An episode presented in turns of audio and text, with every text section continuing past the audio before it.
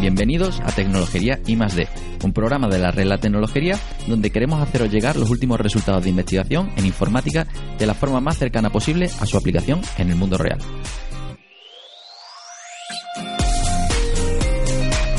Os habla Pablo Trinidad, profesor de la Escuela de Informática de la Universidad de Sevilla. Hoy vamos a hablar sobre gestión del rendimiento y ANS en procesos de negocio. Y para ello contamos con Manuel Resina y Adela del Río, ambos investigadores del Grupo de Ingeniería de Software Aplicada de la Universidad de Sevilla. Hola, ¿qué tal? Buenas, hola, ¿qué tal? Hola.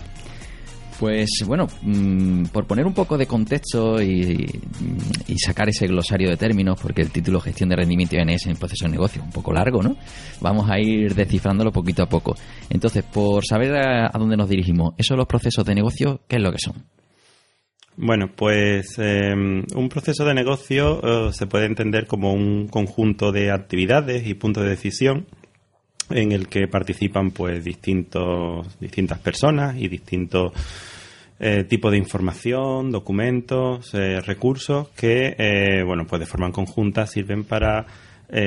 obtener un resultado que dé valor a un determinado cliente del, del, negocio, ¿vale? Una cosa importante hay que tener en cuenta aquí cuando se habla de la palabra negocio es que realmente no nos estamos necesariamente refiriéndonos a lo que en, en español se entiende por un negocio, en el sentido de una organización con un fin comercial, sino que realmente esto aplica a cualquier tipo de, de organización. de procesos, podríamos decir también. independientemente de, de, que tenga un fin comercial, económico o sea sin ánimo de lucro, como por ejemplo una administración pública o una, o una universidad. Entonces, por poner un, caso muy concreto, de, ejemplo típico de proceso de negocio, el que todo el mundo puede estar familiarizado, es la gestión de incidentes. Por ejemplo, de un sistema software o incluso de un electrodoméstico. ¿no? En el caso de que te hayas comprado un frigorífico mm, recientemente y de repente deje de funcionar, pues em, te pones en contacto con el servicio técnico de ese frigorífico y eso inicia todo lo que sería un proceso de negocio, la gestión de incidencia, en la cual hay una serie de actividades, pues el, ponerte en contacto con el servicio técnico, el servicio técnico envía a un técnico a tu domicilio, ese técnico te hace un presupuesto que es aprobado o no es aprobado y en función de eso pues se realiza una reparación en ocasiones pues te pueden hacer una oferta que en lugar de la reparación del frigorífico pues lo que te hacen es un seguro adicional y de esa forma te cubre esa reparación y te da una garantía extra. Es decir, todo ese conjunto de, cosas pues formaría parte del, proceso de negocio de gestión de incidencia, en el cual, lógicamente, el, resultado final, si es satisfactorio, es que bueno, pues el frigorífico se, se repara y el cliente pues termina con su, con su frigorífico operativo otra vez.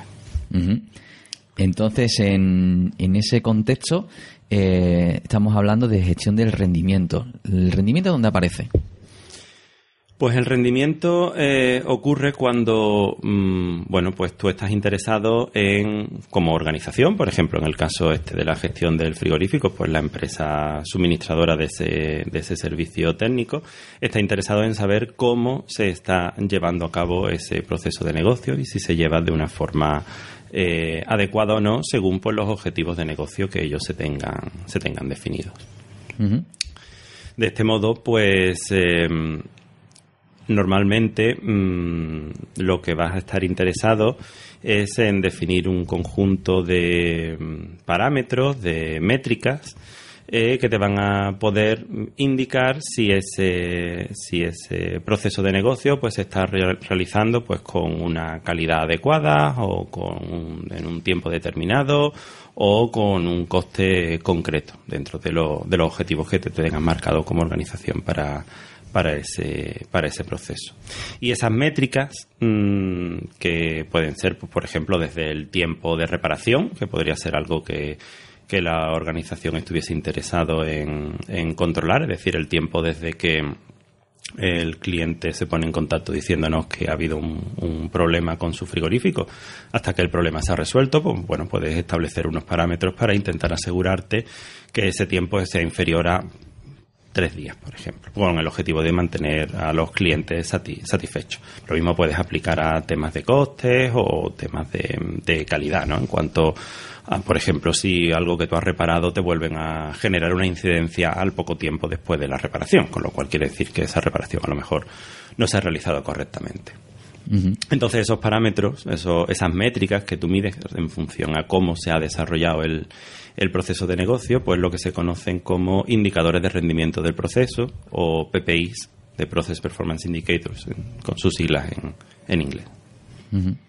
Y aquí es donde entran esos acuerdos de nivel de servicio, que es ONS, ¿no? Efectivamente. Iba a comentar que eh, esto que está comentando Manolo no solo aplica en el contexto de procesos de, de negocio que se ejecutan en el seno de una organización, sino que también ocurre en escenarios en los que eh, se externalizan los procesos. Es decir, hay una serie de procesos que eh, se ofrecen para que terceros se encarguen de llevarlos a cabo. Esta, por ejemplo, es una práctica bastante común en el ámbito de las administraciones públicas, donde se sacan una serie de ofertas para determinados servicios a las que pues eh, las distintas empresas se presentan y la manera que tiene, en este caso, pues las administraciones públicas, la que está externalizando los procesos de evaluar la forma en la que se están llevando a cabo esos procesos, es a través de lo que se conocen como acuerdos de nivel de servicio o en inglés las siglas son SLA de Service Level Agreement, ¿vale? Eh, lo que se hace básicamente en los acuerdos a nivel de servicio es definir los niveles de servicio, es decir, a través de esas métricas que comentaba Manolo, se determina cuáles son los mínimos pues de tiempo, de calidad, los porcentajes de respuesta que hay que dar eh, dentro de ese proceso de negocio que se está externalizando. Bien, entonces, ¿cuál es la problemática? Ya sabemos un poco cuál es el contexto, ¿vale?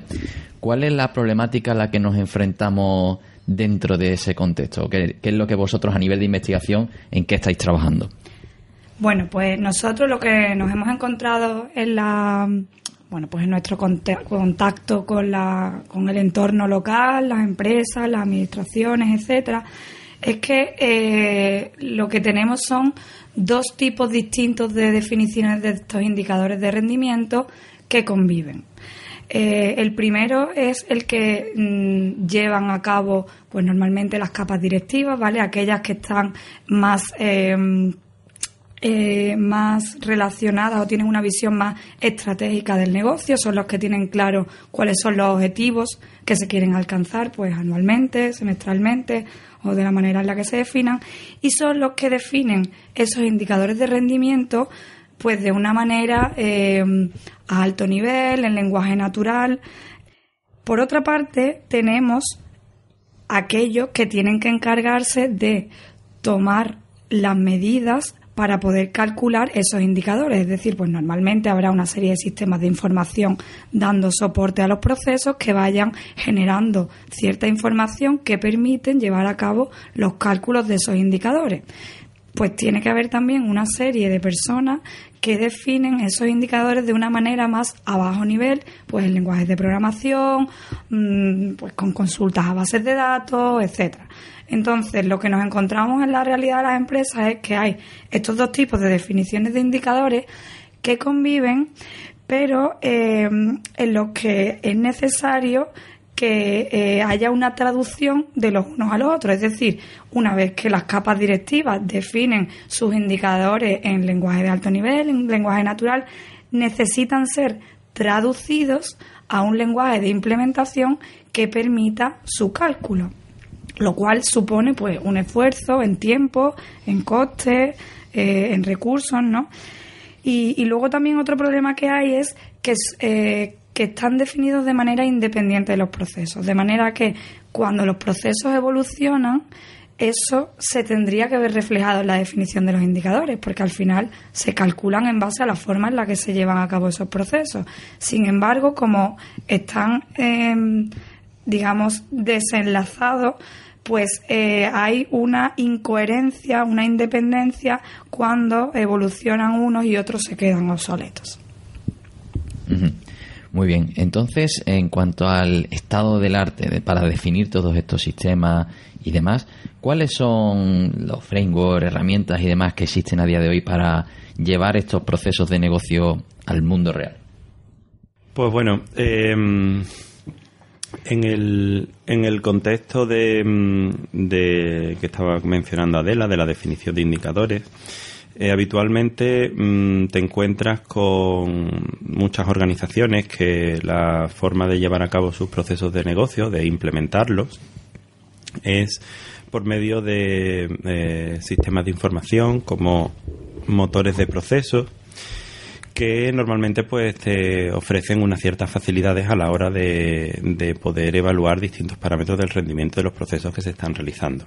El problema que ocurre mm, con ese tipo de sistemas es que eh, normalmente eh, organizaciones de un tamaño medio grande no existe un sistema único para toda la organización que abarca esto, sino que habitualmente conviven pues distintos motores de proceso, distintos sistemas de información que se han ido desarrollando a lo largo del tiempo. Y por lo tanto los mecanismos que cada uno de ellos ofrece de forma particular para, para llevar a cabo esta gestión del rendimiento pues resultan un poco eh, limitados porque Mm, se centran únicamente en la parte del proceso de los procesos que ellos, que ellos conocen. Otra forma habitual de, abordar esta, mm, esta problemática del cálculo de indicadores de rendimiento es mediante el uso de herramientas de business intelligence, de manera que pues eh, esas herramientas normalmente se mm, alimentan de información que está almacenada en los repositorios de la empresa. Muchas veces se conocen esos repositorios como data warehouse, que es donde quedan almacenados pues la información de los distintos sistemas que, tiene la empresa y a partir de ahí pues se eh, calculan estos indicadores de rendimiento pues directamente de la información que, que, se contiene en esos repositorios. El problema que tienen estos sistemas es que realmente no están definidos de forma particular eh, pensando en el concepto de proceso de negocio, sino que te sirven para calcular cualquier tipo de indicador. Mm. Entonces, el salto ese que comentaba Adela, de la definición, por un lado, de los indicadores a un nivel más de negocio, a, a la forma en la que se calculan, pues termina siendo demasiado grande y terminas teniendo que implementar muchas cosas a mano. Al final,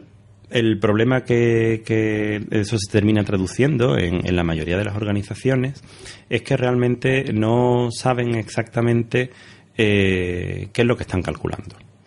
En muchos casos el cálculo no es lo que realmente tenían en la cabeza quienes diseñaron ese, ese mm. Y eso es especialmente crítico pues, cuando estamos hablando de los acuerdos de nivel de servicio porque normalmente esos acuerdos van vinculados a unas penalizaciones y esas penalizaciones dependen de pues esas métricas que tú estés obteniendo con respecto al rendimiento de tus procesos. Entonces nos hemos encontrado con organizaciones con las que hemos trabajado en las que cuando bueno pues hemos ido a implantar nuestra solución y les hemos estado informando sobre qué indicadores tienen definidos ha sido el momento en el que ellos se han dado cuenta de que no lo estaban calculando correctamente y que a lo mejor estaban, eh, digamos, emitiendo considerando como penalizaciones cosas que no lo eran o, viceversa. Entonces, claro, en ese sentido, pues nuestra, digamos, el, espíritu de lo que nosotros intentamos alcanzar es que eh, evitar al máximo ese tipo de, complicaciones. Entonces, básicamente, acercar la, la distancia desde esos modelos de procesos de, negocio hasta el mundo real, ¿no? Hasta lo que es la realidad. hasta, Del sistema. Exactamente, hasta lo que es realmente la información que vas a utilizar para, para poder calcular este, este indicador. Básicamente esa, esa es la idea. De hecho, idealmente, mm, el escenario perfecto es en el que prácticamente eh, tienes la definición hecha del indicador a alto nivel y directamente eso es capaz de, obtener el resultado mm, del cálculo de ese indicador, pues accediendo a la información de los sistemas sin que prácticamente tengas que intervenir eh, casi nada en el, en el proceso. Muy bien. Entonces, eh, ¿cuál es vuestra propuesta una vez que ya hemos aterrizado en el contexto? Bueno, bien, pues eh, teniendo en cuenta esta problemática, nuestro objetivo principal ha sido intentar desarrollar técnicas que permitan precisamente esa definición de una forma cercana a la capa de negocio, a, las capas directivas, en un lenguaje eh, amigable, pero que a su vez tengan una base formal que permita su eh, cálculo automático, el razonamiento sobre ellos, etcétera. En particular, nosotros hemos desarrollado dos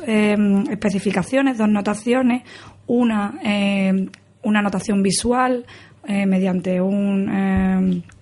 una serie de símbolos gráficos que se complementa a su vez con otra notación textual basada en plantillas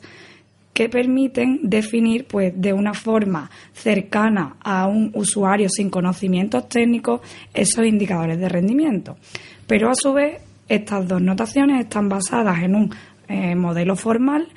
que eh, permite que una vez que nosotros tenemos los procesos de negocio sustentados por una serie de sistemas de información y generando eh, información de su ejecución, gracias a esas mm, definiciones de alto nivel, podemos obtener directamente los cálculos de esas medidas eh, automáticamente. Y podemos también razonar sobre ella y hacer una serie de análisis posteriores, pues en base a relaciones entre distintos indicadores, comprobar si se están cumpliendo o no se están cumpliendo los valores objetivos que se habían determinado para esas medidas, etcétera. Otra cosa que también en la que también hemos trabajado en el contexto de un proyecto europeo, una colaboración internacional eh, que resulta bastante atractiva para las empresas es una técnica que permite pasar de las descripciones en lenguaje natural natural completamente desestructurado, es decir, eh, la definición que puede realizar cualquier directivo como le parece oportuno de una medida,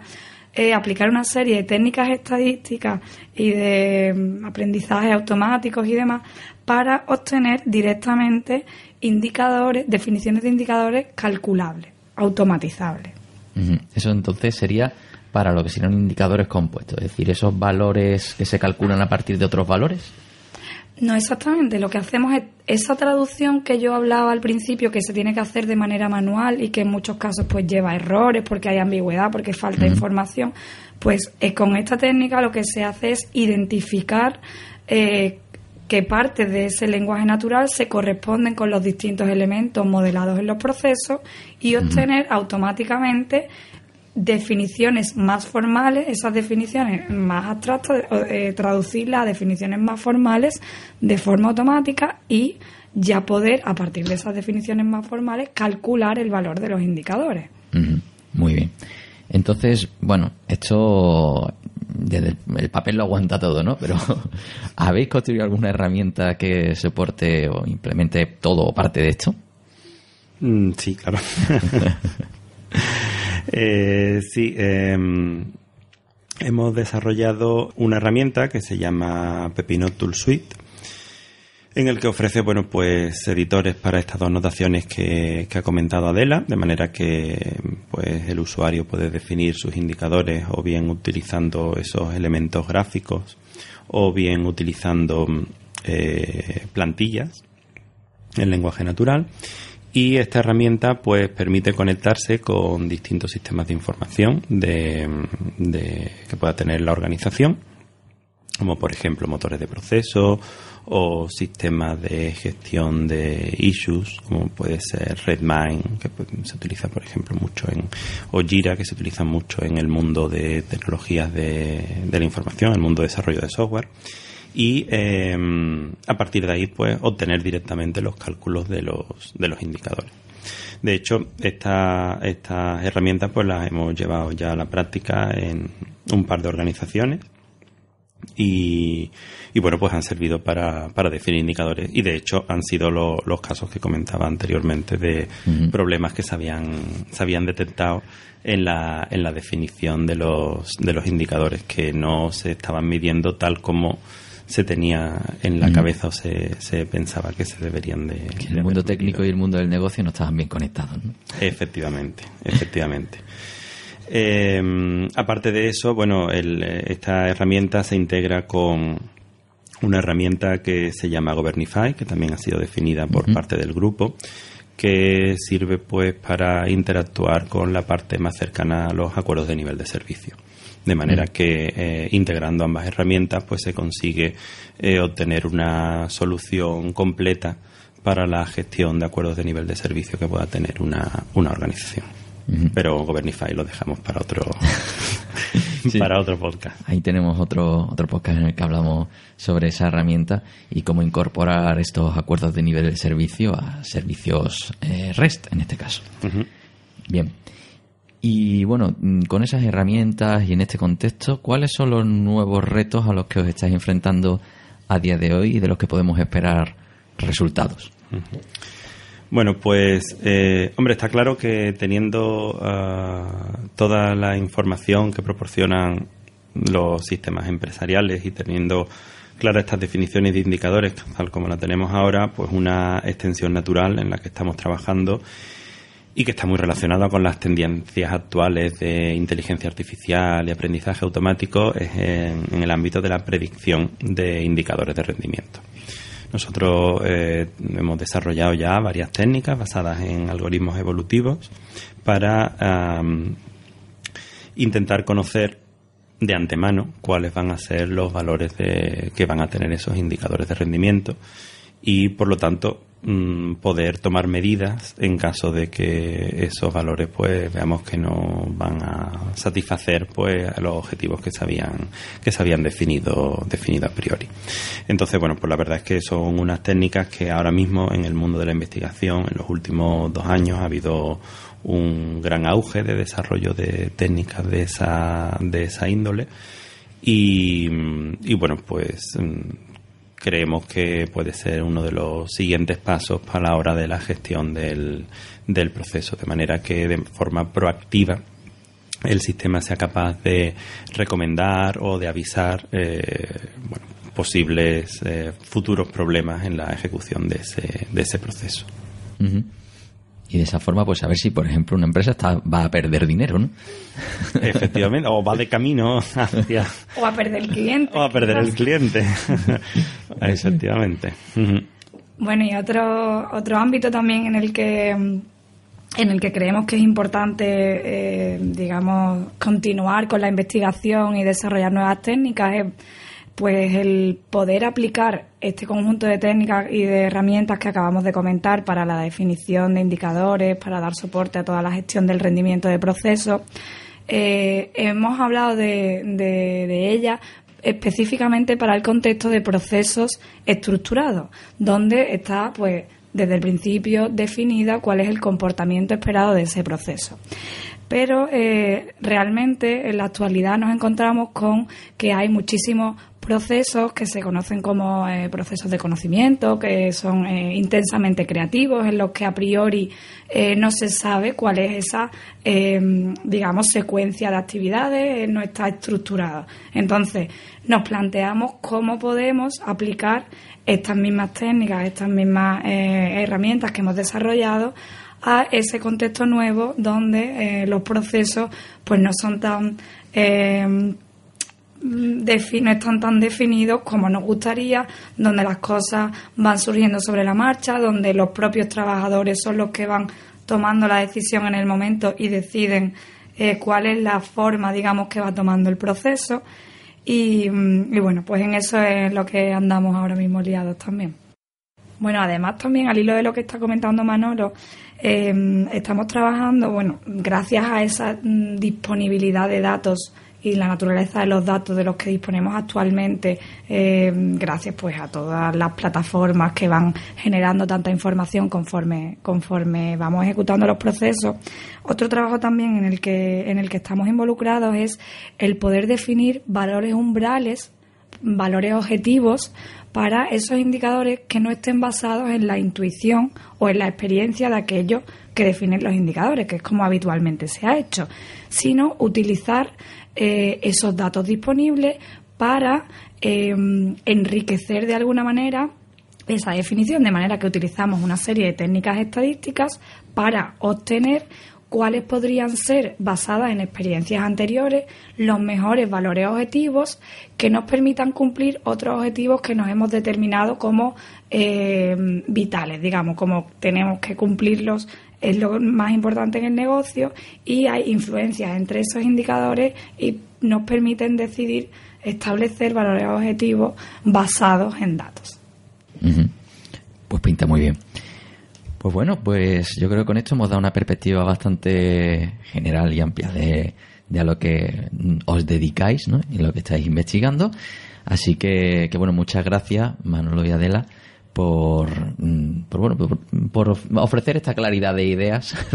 en tan poco tiempo que sabemos que, que, es bastante difícil. Así que, que bueno, daros simplemente las gracias por asistir al programa Muchas gracias a, vosotros por la oportunidad también de contaros en lo que, a lo que dedicamos nuestro tiempo. Bueno, y por último, antes de despedirnos, eh, recordaros las formas de contacto. Eh, podéis encontrarnos eh, por correo electrónico en hola.tecnologería.com, en Twitter y en Facebook como Tecnologería, en la web tecnologería.com o suscribirte en iBox, en iTunes o en Tape. Por último, queremos agradecer a la Universidad de Sevilla el soporte que nos ha dado para grabar este programa a través del plan propio de investigación. Muchas gracias y un saludo.